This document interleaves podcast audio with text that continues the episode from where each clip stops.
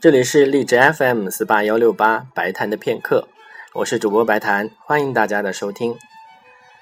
最近的几期节目，我们介绍的都是年代比较近一些的音乐，今天就让我们回溯一下，把眼光拉回到十七世纪。十七世纪初到十八世纪中叶这段时间是西方的巴洛克艺术时期，紧随其后的是我们熟悉的古典主义时期。而在这之前，是达芬奇所生活的文艺复兴时期。巴洛克这个词，大家在学历史时都有接触过。它的原意是形状不规则的珍珠。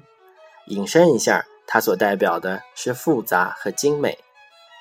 文艺复兴时期的音乐，如果去听的话，常常是很恬静、优雅的。到了巴洛克时期，整个创作的风气为之一变。大家开始崇尚富于变化而且具有强烈冲击力的音乐。今天的节目当中，我们将要一起听的是托马索·维塔利，也就是小维塔利的恰空舞曲。恰空法语叫做 chacon，它本来是西班牙的一种双人舞曲。十七世纪传入法国之后，慢慢的变成了一种器乐的作品。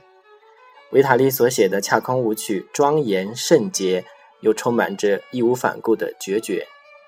曾经有人从里面听出了华丽的绝望。正在收听节目的你，你的答案又是什么呢？